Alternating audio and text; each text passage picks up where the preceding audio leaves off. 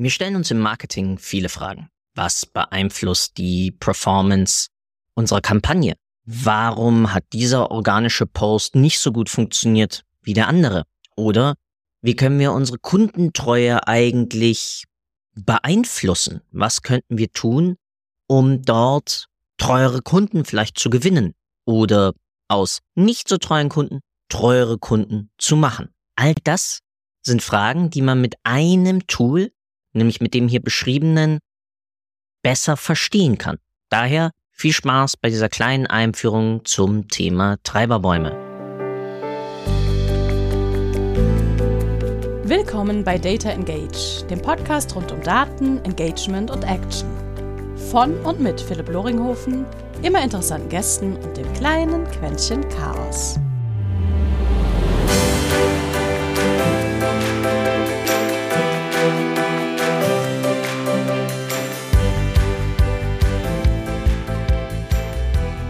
Und herzlich willkommen zu einer neuen Episode eines kleinen Podcastes rund um Daten, Marketing, Sales und was wir sonst nicht so alles noch mit und für unsere Kunden durch Kommunikation machen können. Und das Stichwort ist für unsere Kunden. Ganz häufig wird Marketing ja mehr oder minder verwechselt mit klassischem Advertising. Also damit sich um die Werbe Auswirkungen zu kümmern und nicht einfach um das Gesamtverständnis des Unternehmens hin zu, nennen wir es mal, zielgerichteter, kundenzentrierter Kommunikation. Denn bei egal was wir tun, am Ende des Tages kommunizieren wir. Unser Produkt kommuniziert, unsere Werbung selbstverständlich. Jeder Mitarbeiter, jede Handlung, die wir vollführen, alles wirkt sich auf die Wahrnehmung des Kunden von unserem Produkt aus. Und ja, das ist genauso bei FMCGs, also Fast Moving Consumer Goods, wo im Lebensmitteleinzelhandel oder in der Drogerie steht zum Beispiel unser Duschshampoo. Ganz oben im obersten Blickfeld, weiter unten, wie positionieren wir es im Pricing, wie sieht die Verpackung aus? All das sind Komponenten, die den Absatz beeinflussen, weil sie die Wahrnehmung auf eine kommunikative Art und Weise, nicht auf eine sprachliche, aber auf eine visuelle Art und Weise ja beeinflussen. Und da sehen wir schon, dass das drei Faktoren sind, die eben ja auch unseren Absatz, wie gesagt, beeinflussen. Also sie treiben genau das, was wir ja haben möchten. Und damit landen wir beim, in meinen Augen, eigentlich allerwichtigsten Tool, aber massiv unterutilized, so muss ich es jetzt mal nennen, ein Tool, das es da draußen gibt. Und ich rede hier vom sogenannten Treiberbaum, Driver Tree. Oder eher noch gesagt dem Dupont-Schema, weil das allererste Mal wurde eben ein Treiberbaum vom Unternehmen DuPont 1920 überhaupt eingesetzt. Damals noch grundlegend mit dem Ziel, den Return on Invest beziehungsweise den Return on Equity als ja so eine Funktion der der Rentabilität, also der der Nettomarge darzustellen. Also es ging wirklich darum, mal zu verstehen, was beeinflusst eigentlich unsere Kapitaleinlage als Gesamtunternehmen? Und da merken wir schon, dass das erstmal eigentlich ein sehr finanzorientiertes Modell ist. Also das ursprüngliche DuPont-Schema, ja. Viele Unternehmen haben das danach dann auch übernommen. Wie zum Beispiel General Motors, ja. Oder Ford. Also generell sich zu überlegen, was beeinflusst was, ist die grundlegende Frage, eines Treiberbaums. Ich habe also ein Ziel, ja, ich habe eine, einen grundsätzlichen Hauptfaktor, den ich verstehen, den ich analysieren möchte. Und dann schaue ich mir darunter an, was sind die einzelnen Elemente, die diesen Faktor dann beeinflussen. Jetzt gehen wir mal weg von dieser abstrakten Form von Faktoren und Treibern und machen es mal konkret. Nehmen wir doch mal als Stichwort etwas, was jedem von uns hoffentlich am Herzen liegt. Unsere Gesundheit. Oder noch viel eher eigentlich unser Gewicht. Und dabei kommen wir auch schon etwas zu sprechen, das auch in Wertetreibern immer wieder zu beobachten ist. Und zwar, wenn wir von unserem Gewicht sprechen, dann sprechen wir von einem sogenannten Lagging-Faktor. Ja, weil auch unser Gewicht ist ja eine Auswirkung zum Beispiel der Menge an Bewegung, die wir haben, der Menge an Kalorien, die wir zu uns nehmen. Selbstverständlich auch unsere Genetik und noch viele weitere Faktoren. Aber nehmen wir einfach nur mal diese zwei Faktoren. Das bedeutet, unser Gewicht ist eine Funktion, ganz vereinfacht, der Menge an Kalorien und der Menge an Kalorien, die wir durch Bewegung dann wiederum verbrannt haben. Und das Ganze steht ja negativ zueinander. Mehr Bewegung bei gleichbleibender Kalorienzunahme bedeutet abnehmen. Weniger Bewegung bei gleichbleibender Kalorienzunahme bedeutet zunehmen. In sich also ein sehr einfaches Modell. Ich habe unser Gewicht und ich kann dann sagen wir mal, den Faktor Bewegung abbilden von 1 oder von 100 bis minus 100. Wenn ich also viel Bewegung habe, dann ist dieser, sagen wir mal, 100, 1 oder 0. Es geht darum, mir zu überlegen, wie kann ich den Faktor Bewegung so ausdrücken, dass er dann meine Kalorienzunahme passend modelliert, passend beeinflusst.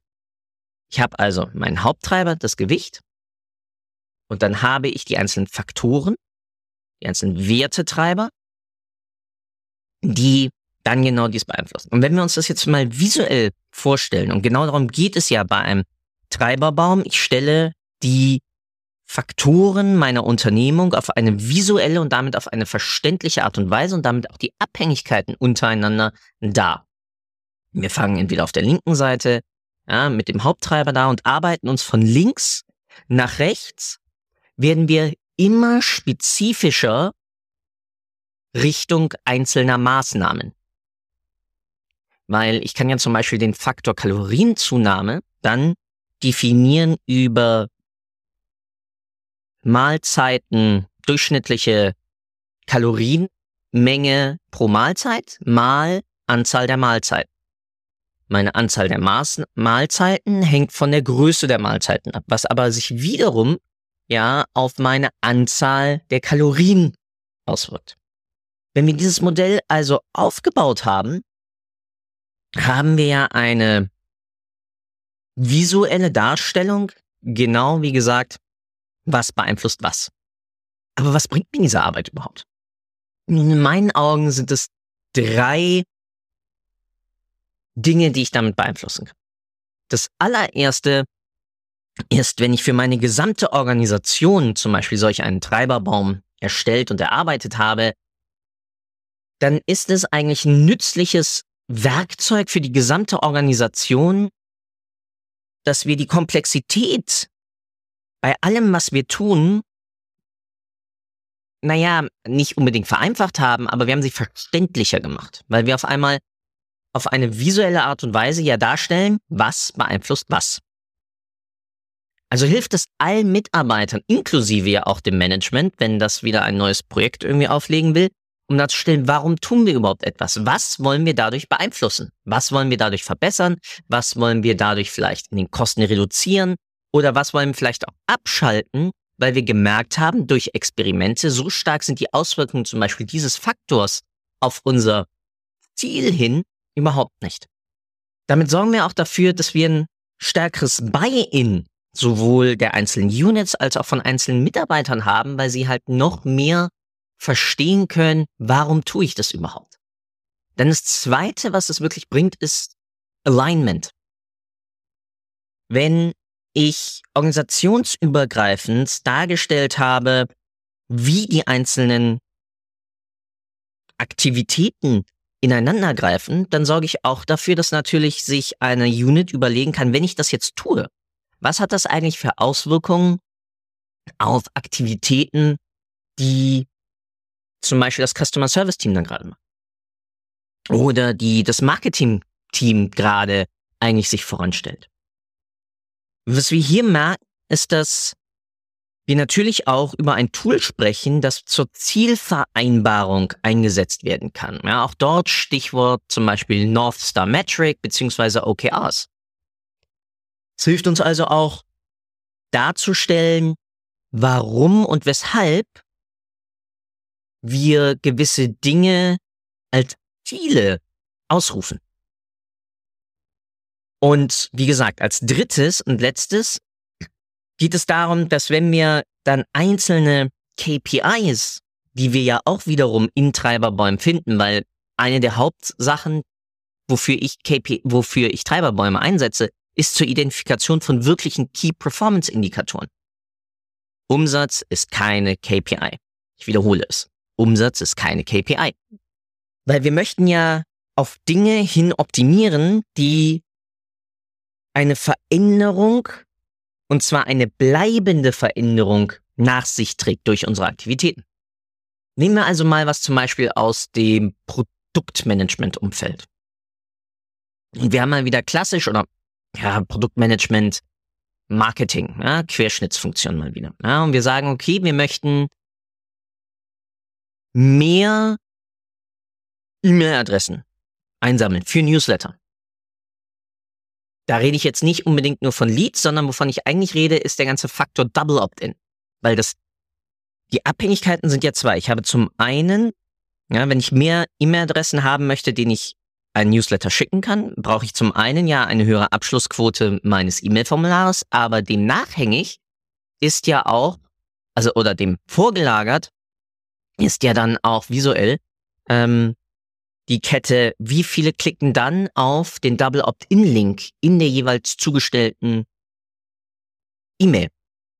Und jetzt ist natürlich die Frage, wer kümmert sich um das Wording, die Zustellbarkeit, die Öffnungsgeschwindigkeit, die visuelle Darstellung etc. dieser E-Mail? Ist es Marketing oder Produkt? Und dann sehen wir schon, dass es einfach nicht nur dann an zum Beispiel dem, der Betreffzeile hängt, sondern der Faktor Double Opt-in Klickrate, ja, oder Double Opt-in Bestätigungsrate hängt halt von ganz vielen weiteren Bereichen ab. Und die kann ich halt dann mir genauso aufschlüsseln. Also, einmal zusammengefasst, wie kommen wir eigentlich dahin? Das erste, was wir brauchen, ist, wir müssen uns unseren Faktor auswählen, den wir verstehen möchten. Wo wir verstehen möchten, was sind die eigentlichen Treiber dahinter? Was sind die eigentlichen Einflussgrößen? Und diese können quantitativer, aber auch qualitativer Natur sein.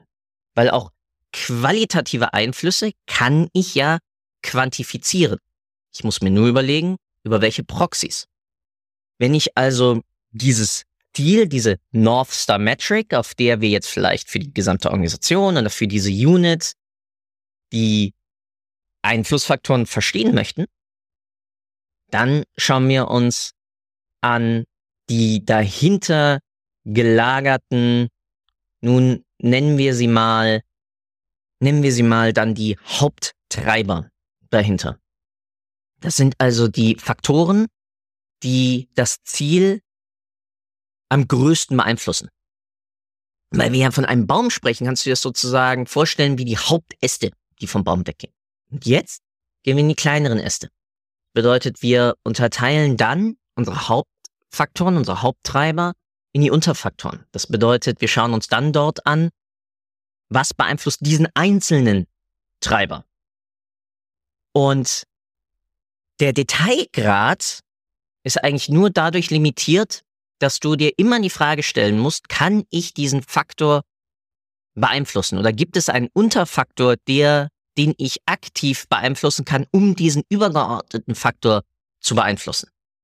Um wieder zu unserem Beispiel der Gesundheit zu kommen oder unseres Gewichtes. Klar, du kannst weniger essen. Klar, du kannst mehr Sport machen. Welche Übungen machst du? Welche Art und Weise von Übungen machst du? Weil natürlich, manche von uns haben vielleicht gewisse körperliche Herausforderungen, um zum Beispiel Liegestütze nicht machen zu können oder um andere Übungen nicht machen zu können. Das sind dann wiederum Sachen, wo ich sagen kann, nein, wir haben gerade nicht die Möglichkeiten, um das zu beeinflussen, aus der und der Limitation. Dann sehen wir zwar, dass es die Möglichkeiten geben könnte, aber wir landen trotzdem dann bei etwas, was uns nicht weiterhilft. Und darum geht es ja. Wir wollen das Modell benutzen, um zu entscheiden, was tun wir und was tun wir nicht. Also auch hier zusammenfassen, wobei hilft uns das Ganze? Erstens Entscheidungsfindung. Ich kann einfacher und besser entscheiden, was tun wir und was tun wir nicht, weil ich immer die Frage stellen kann, was beeinflussen wir dadurch? Damit kommen wir in eine bessere Ressourcenallokation. Das heißt, dadurch, dass wir besser priorisieren können, können wir auch unsere limitierten Ressourcen damit besser verteilen. Dann, selbstverständlich, und das spielt da auch mit rein, lernen wir auch die Prozesse in unserem Unternehmen besser kennen. Wenn wir also fragen, auch wieder Marketingkampagne, was beeinflusst die Performance einer unserer TV-Kampagnen, dann ist das natürlich sowohl die TV-Werbung an sich, also das Skript, Audio, die Schauspieler und ähnliches, aber auch zum Beispiel die Sender, auf denen ich das ausspiele, die weitergehende Promotion etc. etc. Und damit verstehe ich dahinter natürlich dann auch, okay, was davon tue ich vielleicht in-house, was davon gebe ich raus. Was uns zum letzten Faktor in meinen Augen führt, nämlich dem Risikomanagement. Dadurch, dass wir die wichtigsten Einflussfaktoren auf den Erfolg unserer Gesundheit, unserer E-Mail-Zustellungsrate oder einer TV-Kampagne verstehen, können wir damit auch die Risiken abschätzen und können daraus auch besser den Case darum herum, warum sollten wir es eigentlich tun, besser darstellen. Und wir können auch von vornherein proaktive Maßnahmen ergreifen, um das Ganze nun ja vielleicht etwas eher vor dem Scheitern zu verhindern, zu schützen.